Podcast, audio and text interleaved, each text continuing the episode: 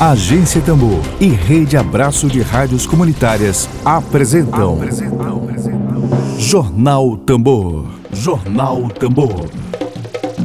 Comunicação livre, popular e comunitária. Está no ar Jornal Tambor. Jornal Tambor. Dedo de prosa.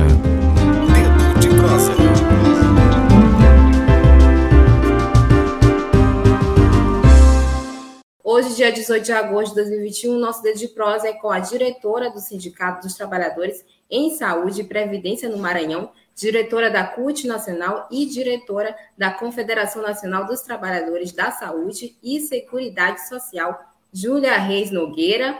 Também participa do nosso quadro de debates, o Dedo de Prosa, a professora da Rede Pública Estadual e Municipal, licenciada em Filosofia e diretora do Sim de Educação, Maria Dolores Silva.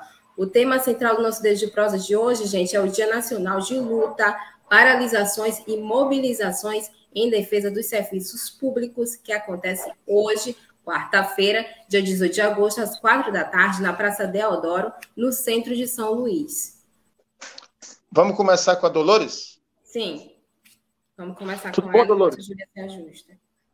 Tudo bom, Dolores? Tudo bom? Bom dia. Bom dia a, a todos vocês, todos e todas, né? E todos também, todos os que estão assistindo a Rádio Tambor. E este é um dia muito importante para nós, servidores públicos, né? E para a sociedade em geral, porque é, o atentado é, é, que está posto na PEC 32 contra os servidores públicos é, por tabela também é um atentado contra a população, contra os direitos sociais, é, os direitos democráticos previstos na Constituição, Constituição Federal de 88. Então, é muito importante esse debate. A sociedade, infelizmente, não está ainda compreendendo quais as consequências dessa reforma administrativa, em que ela vai impactar no dia a dia a vida, é, a, a vida da sociedade.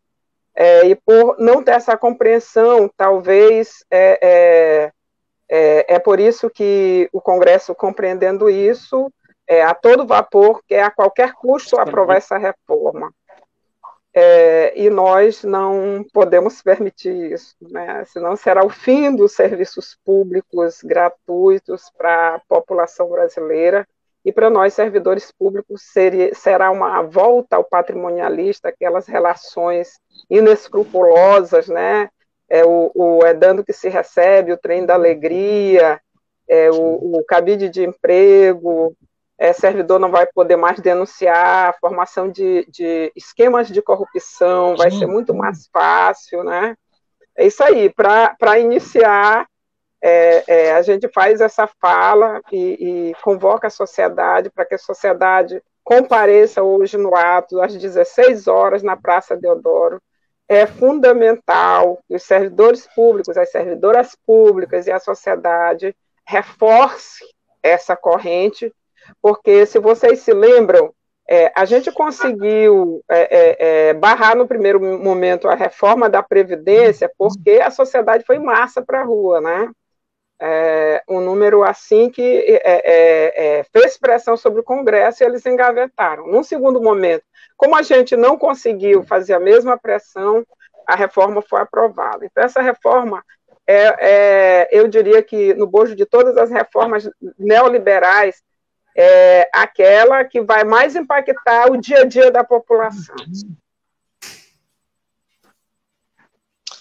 Será que a Júlia consegue entrar, Lívia? Pois é, tô falando que ela, com ela aqui no chat e ela realmente já está com uma dificuldadezinha na internet. Na internet dela, né? Isso, tá lenta. Por isso que tá dando esses delays e a gente não tá conseguindo ouvir ela direito. Mas vamos É. ver se ela consegue se, se ajustar. Eu queria só saber, se muito objetivamente, é, é, Dolores, é, já que é um dia de defesa, então se a gente pudesse é, resumir, que está defendendo é porque está sendo atacado. Quais são os principais pontos de ataque, não é? Que realmente pode comprometer a sociedade como um todo e, e os servidores públicos de maneira específica. Bom, é, é, é no geral, é, Emílio, É, no geral, a gente pode chamar essa reforma administrativa de contra-reforma.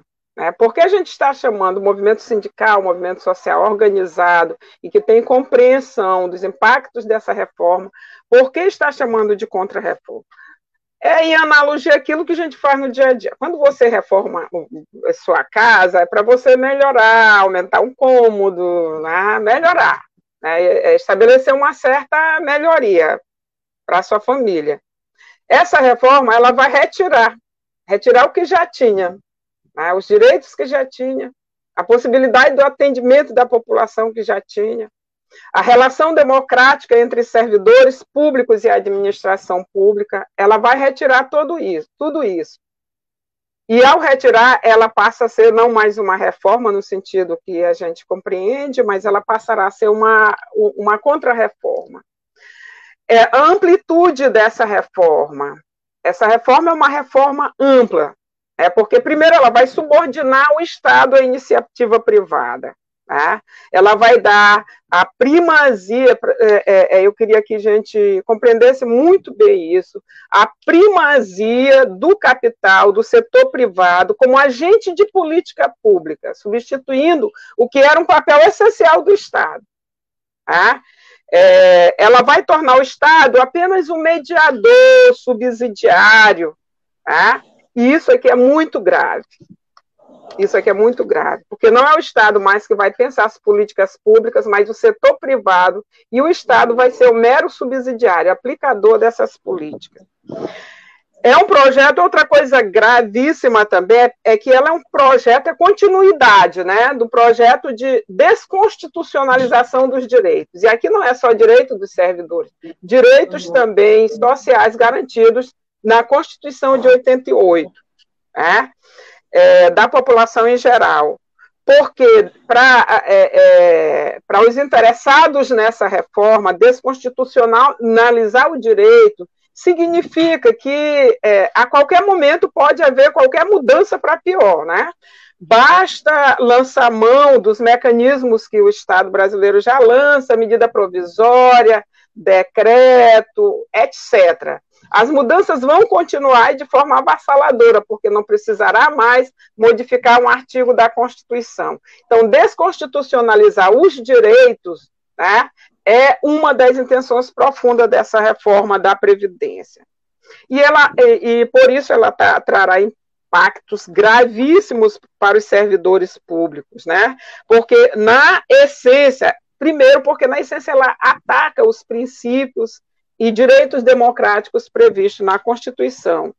Depois, ela, ela, ela é, se, se, se articula com uma série de reformas, a começar pela emenda constitucional 95, que congelou o, o, o, o investimento no serviço público por 20 anos.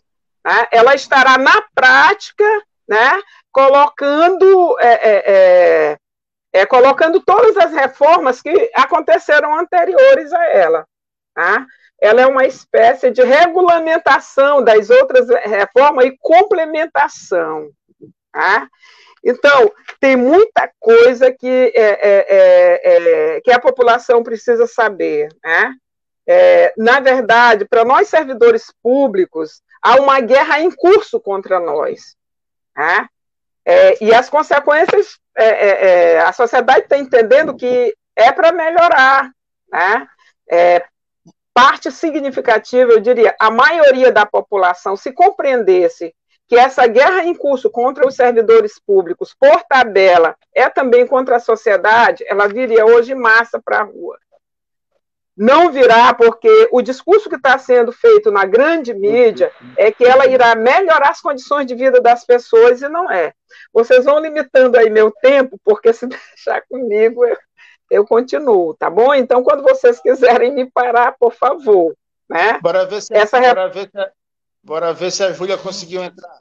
Sim. Júlia, consegue ouvir a gente agora? Olá, boa, bom dia ah. novamente. Aqui de volta. Maravilha, a... gente consegue te ouvir direitinho agora. Queres falar, Lívia? Sim, Júlia. a gente estava falando né, sobre as principais pautas da mobilização né, de, de hoje, 18 de agosto, às 4 horas da tarde da Praça Maria, na Praça Deodoro. Eu queria que você falasse um pouquinho sobre a MP né, 1045, que também é uma das pautas presentes na mobilização. É, inclusive, ela tá, tem presente aí diversos jabutis, né, que a gente sabe muito bem. Eu queria que você comentasse um pouquinho sobre essa MP, também presente na pauta da mobilização.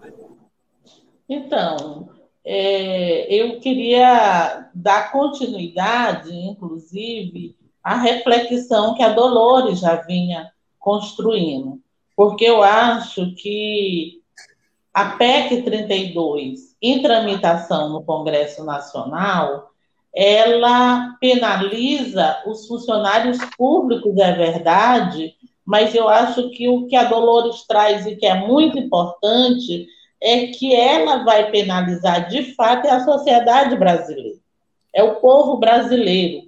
E aí a gente precisa, por isso eu optei por é, é, é começar falando da importância da PEC 32, porque eu acho que nós temos uma tarefa extraordinária que é de fazer com que a população brasileira entenda do perigo que é essa reforma. Porque não é a questão do funcionalismo. É claro, é evidente que o funcionalismo será penalizado, mas para além do funcionalismo, é o povo brasileiro que vai sentir as consequências quando nós não tivermos mais serviços públicos de saúde, serviços públicos de educação, segurança pública, coleta e limpeza, né? Então, esses são os elementos que a sociedade precisa se convencer. E aí, como falou Dolores, se a população tivesse já compreendido o que implica essa reforma administrativa, a população se somaria com os funcionários públicos na manifestação de hoje à tarde. Mas não é só a PEC 32, eu acho que a gente tem que pensar retroceder um pouco a 2017, quando no governo Temer se aprovou a reforma é, trabalhista, a reforma trabalhista, que as consequências a população começa a sentir hoje. É o aumento sem controle da terceirização. E lembrem-se, quando a reforma é, trabalhista foi aprovada, a promessa era que nós precisávamos modernizar a legislação brasileira para a criação de novos e de mais empregos. Não é verdade. A cada dia o desemprego cresce.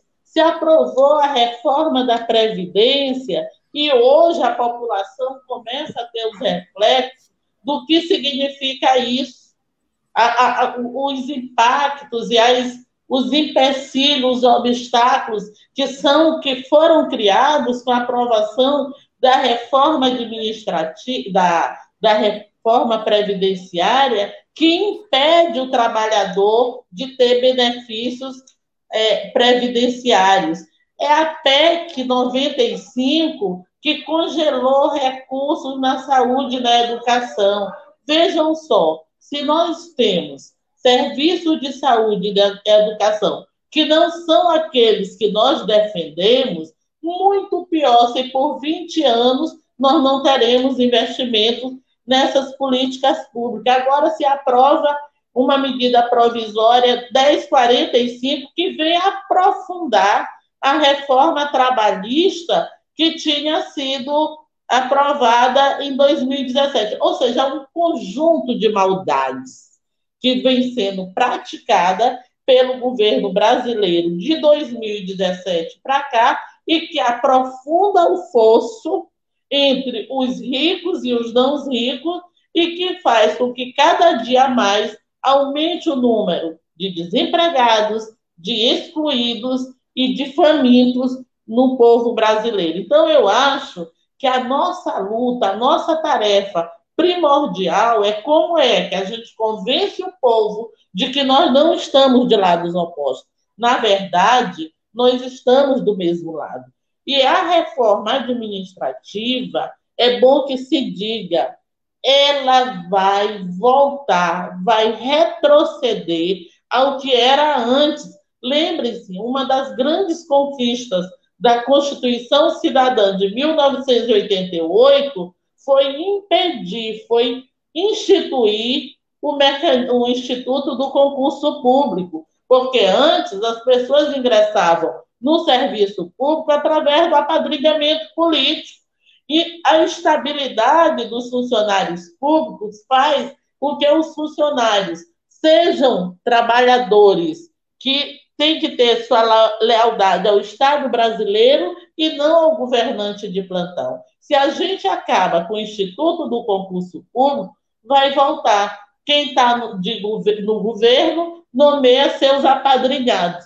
E vejam só, na hora que são os apadrinhados que vão executar os serviços públicos, eles não vão ter autonomia se o chefe determinar que seja feita uma coisa ilegal de se recusar, porque senão ele será demitido. Então, é tudo isso que está em jogo hoje com a reforma administrativa e que nós precisamos sim se unir. Por isso que é importante, hoje às 16 horas, estarmos todos e todas na Praça Deodoro se posicionando, se somando ao conjunto do país, dizendo não à reforma, não à PEC 32, não à reforma administrativa, fora Bolsonaro, que é o grande mentor dessas ações que estão em curso hoje no país. Eu acho que, em princípio, eu acho até que eu falei demais, vocês me desculpem, mas eu acho que essas questões elas precisavam ser colocadas para reflexão dos rádio ouvintes da Rádio Tambor. Se quiserem, eu continuo.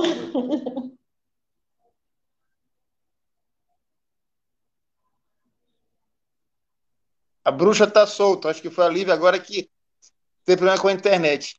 É, para a gente aproveitar bem o nosso tempo, vou fazer uma pergunta aqui para vocês duas. É, é, a questão principal aí dessa reforma seria exatamente essa, essa inversão de valores e esse enfraquecimento do instrumento do concurso, e quer dizer, como se a classe política quisesse, quisesse voltar ao clientelismo, quisesse voltar a se apoderar do serviço público, é, é, é, enfraquecendo o papel do servidor estável, do servidor concursado? Seria isso talvez o ponto mais delicado dessa reforma, ou tem, ou tem outros ainda mais graves?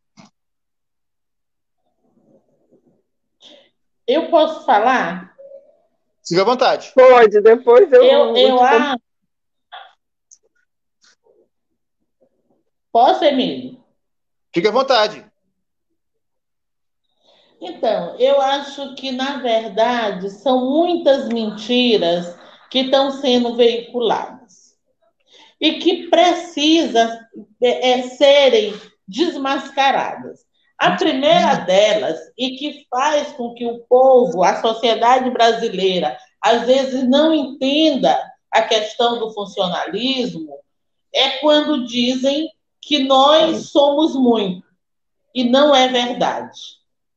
Na verdade, nós representamos apenas 1,5% da população brasileira que estão empregados, trabalham no serviço público. E quando você compara esses números com os países ditos desenvolvidos, o Brasil vai ficar lá em torno do vigésimo lugar nessa classificação quanto ao número de funcionários públicos. Primeira mentira. Segunda mentira, não é verdade também que os funcionários públicos sejam marajás e ganhem salários astronômicos. Aliás, eu que sou funcionária aposentada do Serviço Público Federal, desde 2017 que nós não temos um, um reajuste salarial. Enquanto isso, o custo de vida subiu de forma astronômica. Ou seja, a cada dia que passa, o funcionário público vê o seu poder de compra diminuído, o seu poder aquisitivo diminuído. Não é verdade que o, o, esses servidores públicos eles é, o dinheiro público não fica no serviço público, é verdade. Mas quem destina o orçamento da União, a destinação do orçamento, primeiro é aprovada no Congresso e depois a aplicação é do Executivo. E tem agora, é preciso que se diga, tem setores do serviço público que são, sim, beneficiados, mas desses, serviços, desses funcionários beneficiados não estão os professores, não estão os médicos, enfermeiros, o pessoal da limpeza nem da segurança. É uma pequena parcela que tem sido beneficiada com é, reajustes que deixam de fora o conjunto do funcionalismo. Então, essas questões eu acho que precisam serem ditas para o povo não embarcar na ideia de que todo mundo está ganhando muito, que funcionário público é todo mundo rico e que não gosta de trabalhar. Porque quem presta o atendimento no posto de saúde, no hospital, na Secretaria de Segurança, nas escolas, somos nós que recebemos baixos salários. Dolores, arremata aí. Sim, é exatamente isso. A reforma, por exemplo, é, não está na reforma os marajás do serviço público, que é uma minoria. Juízes, parlamentares, é, é, cargos de comando do serviço militar. É, o policialzinho lá está, mas os cargos de comando não. Ou seja, os que mais percebem. Se a gente for para a estatística, cerca de é, mais ou menos 60% dos servidores públicos percebem menos de quatro salários mínimos menos de quatro salários mínimos. Se a gente aprofundar um pouquinho mais, é, de todos os servidores públicos das três esferas, 54% são servidores municipais, onde os salários são ainda menores. Tá? Então, é um discurso falso. Tá? É, mas eu queria colocar aqui três coisas três coisas que são gravíssimos nessa reforma para é, é, é os servidores públicos. A primeira é a perda da autonomia, como você já colocou. É? A gente voltará àquelas relações patrimonialistas, é, é, é, um novo processo de colonização, a neocolonização no serviço público, né? retorno àquelas relações é, é de quem quem te indica para o cargo público é para aquele que tu tem que votar, tá?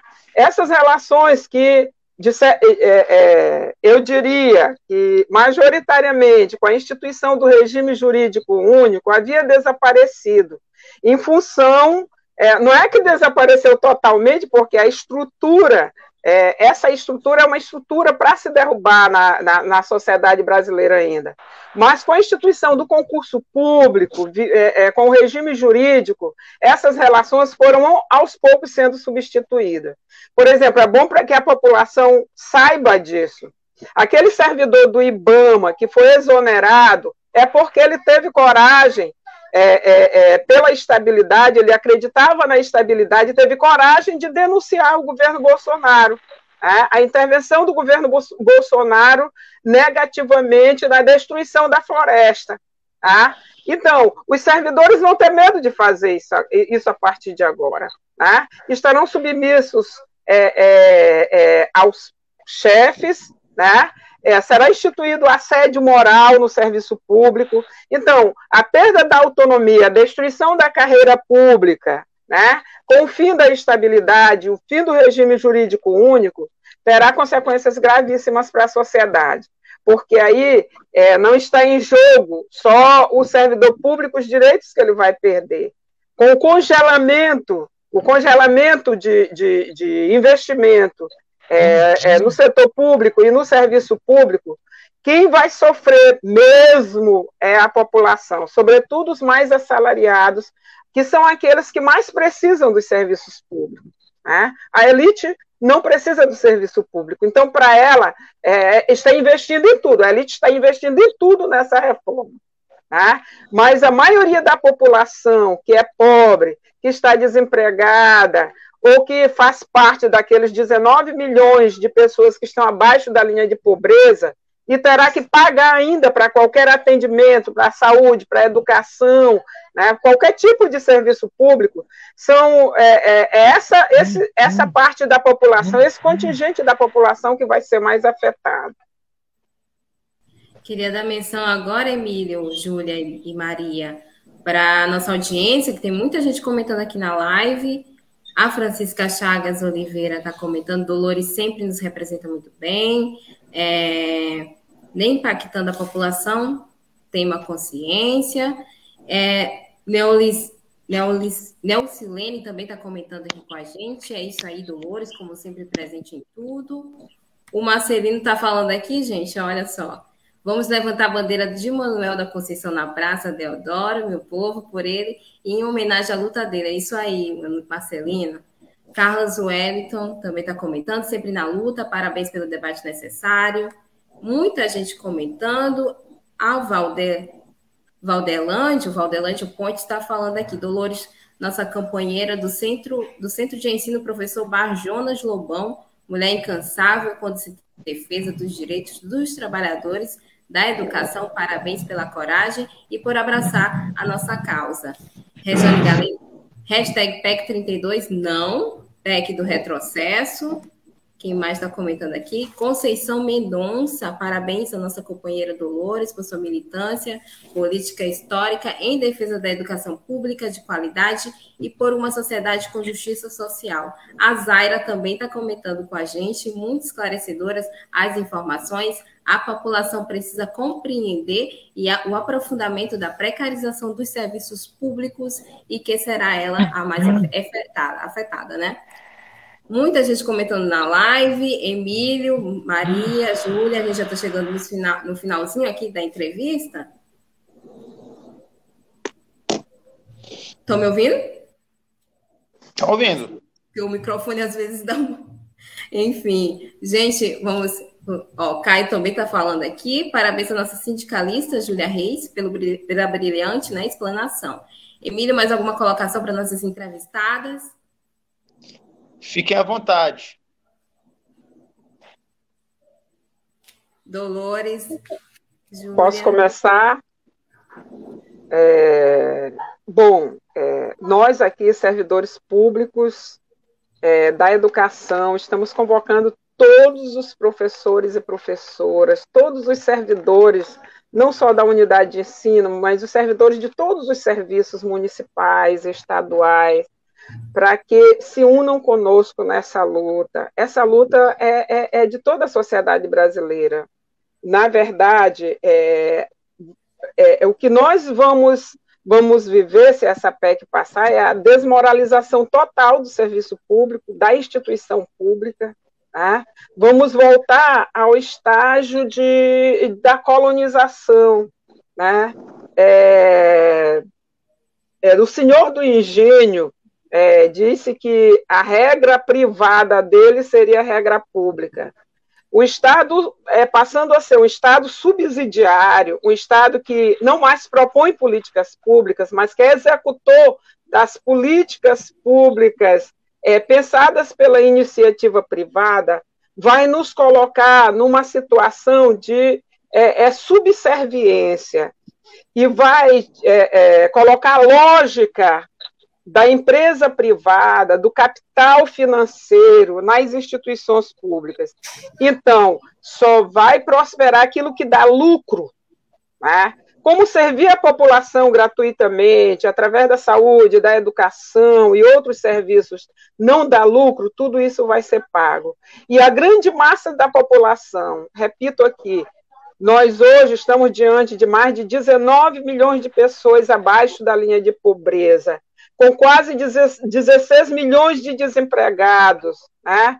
aqueles que nem buscam mais emprego porque perderam a esperança. Com uma população nessa situação, é, é o, o é, negar o serviço público básico, essencial para essa população, é um crime contra a população. Portanto, para encerrar minha fala, eu gostaria de, além de convocar todas, to, todos os profissionais, né, servidores, nós temos que ter ser a inteligência, a mente pensante nesse momento para convencer a população da realidade que está posta para ela. Né? Além disso, é, é, nós queremos, é, é convocamos aqui a população em geral para estar conosco hoje às 16 horas na Praça Deodoro. Um abraço a todos e que essa convoca, convocatória ela chegue nos nossos corações, nas nossas mentes, e que faça a população brasileira, os servidores públicos, que a maioria ainda não compreendeu as consequências dessa reforma, compreenderem por que nós devemos estar agora diuturnamente nas ruas contra essa reforma, né? É por nós e pela população brasileira. Obrigada, um abraço em todos, todas e todos. Então, eu queria reforçar o convite é, de forma muito particular aos previdenciários do Estado do Maranhão, para que hoje à tarde se somem conosco nessa manifestação. Nós sabemos das implicações que são a PEC 32 para nós.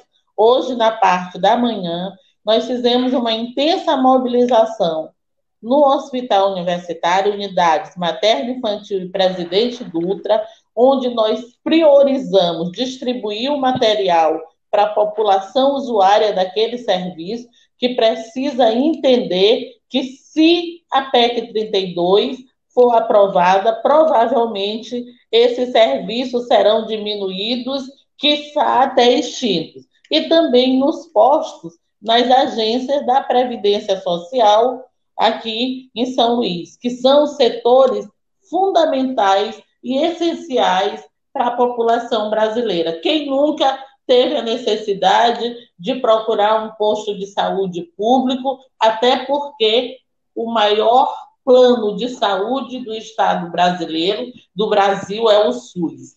É também a Previdência Social que dá guarida para os nossos trabalhadores rurais, para os no... qual, todo e qualquer trabalhador. Então, nós precisamos que essa população que utiliza desse serviço, assim como os funcionários públicos, nós possamos nos dar as mãos e estarmos juntos na mesma luta. O número de desalentados, que são aquelas pessoas que desistiram de procurar emprego, cada dia mais aumenta. Os nossos jovens estão são os principais desalentados, porque não veem perspectiva de se firmarem, de ter uma, uma vida profissional que, que garanta a sua aposentadoria. Então, não, não é um segmento ou outro da população brasileira. Somos todos nós que estamos ameaçados com esse conjunto de políticas que vem sendo implementada pelo governo Bolsonaro. E é por isso que nós precisamos, junto com todo o país, hoje, no caso do Maranhão, em São Luís, às 16 horas, estarmos na Praça Deodoro dizendo não à PEC 32, não à PEC, é, não à reforma administrativa, e gostaria de mais uma vez agradecer a oportunidade que a Rádio Tambor ofereceu para nós de estarmos aqui trazendo um pouco da nossa visão sobre os impactos da reforma administrativa no Brasil. Muito obrigada. A gente que agradece Dolores, Júlia Reis, pela sua participação, até breve aqui com a gente. Valderlândio, Ponte está perguntando, já respondeu a, a Júlia Valderlândio. O encontro será às 16 horas e não às 14 horas, correto? Isso mesmo, às 16, viu, gente? Na Praça Deodoro, todo mundo lá hashtag PEC32 não. E é isso, ó. Muito obrigado. Tá falando aqui, ó. E também muita gente comentando aqui, Francisca das Chagas, vamos com todas as medidas de segurança, muito importante, todo mundo de máscara, é, com proteção, parabéns, ó, Ciane Moraes, parabéns a todos. Muito obrigada, gente, a todo mundo que acompanhou o nosso programa de hoje. Obrigada, Emílio. Obrigada, um Maria abraço. Tamo junto aí nessa luta. Fica, fiquem, fiquem, a Tambor está à disposição de vocês. Um abraço. Obrigada, Rádio Tambor. Sempre é um veículo que é, está discutindo, debatendo as questões que mais importam para a população. Maravilha. Obrigada, Júlia Reis, pela sua participação aqui com a gente. Dolores. Gente, lembrando que o programa logo mais vai estar disponível no Spotify, na plataforma no, como Tamborcast, acessem lá, e também matéria no site da Agência Tambor. Eu me despeço por aqui, volto amanhã. Muito obrigada, gente. Uma ótima tarde a todos. E é isso, todo mundo às quatro horas da tarde na Praça Deodoro. Vamos lutar. Sempre, né, gente? Beijão, gente. Abraço, beijo. Abraço. A reforma administrativa acaba com direitos dos servidores e compromete serviços essenciais nas áreas da educação e da saúde. Vamos às ruas contra mais esse ataque do governo Bolsonaro. Participe da paralisação nacional nesta quarta-feira, dia 18 de agosto, às 16 horas, na Praça Deodoro.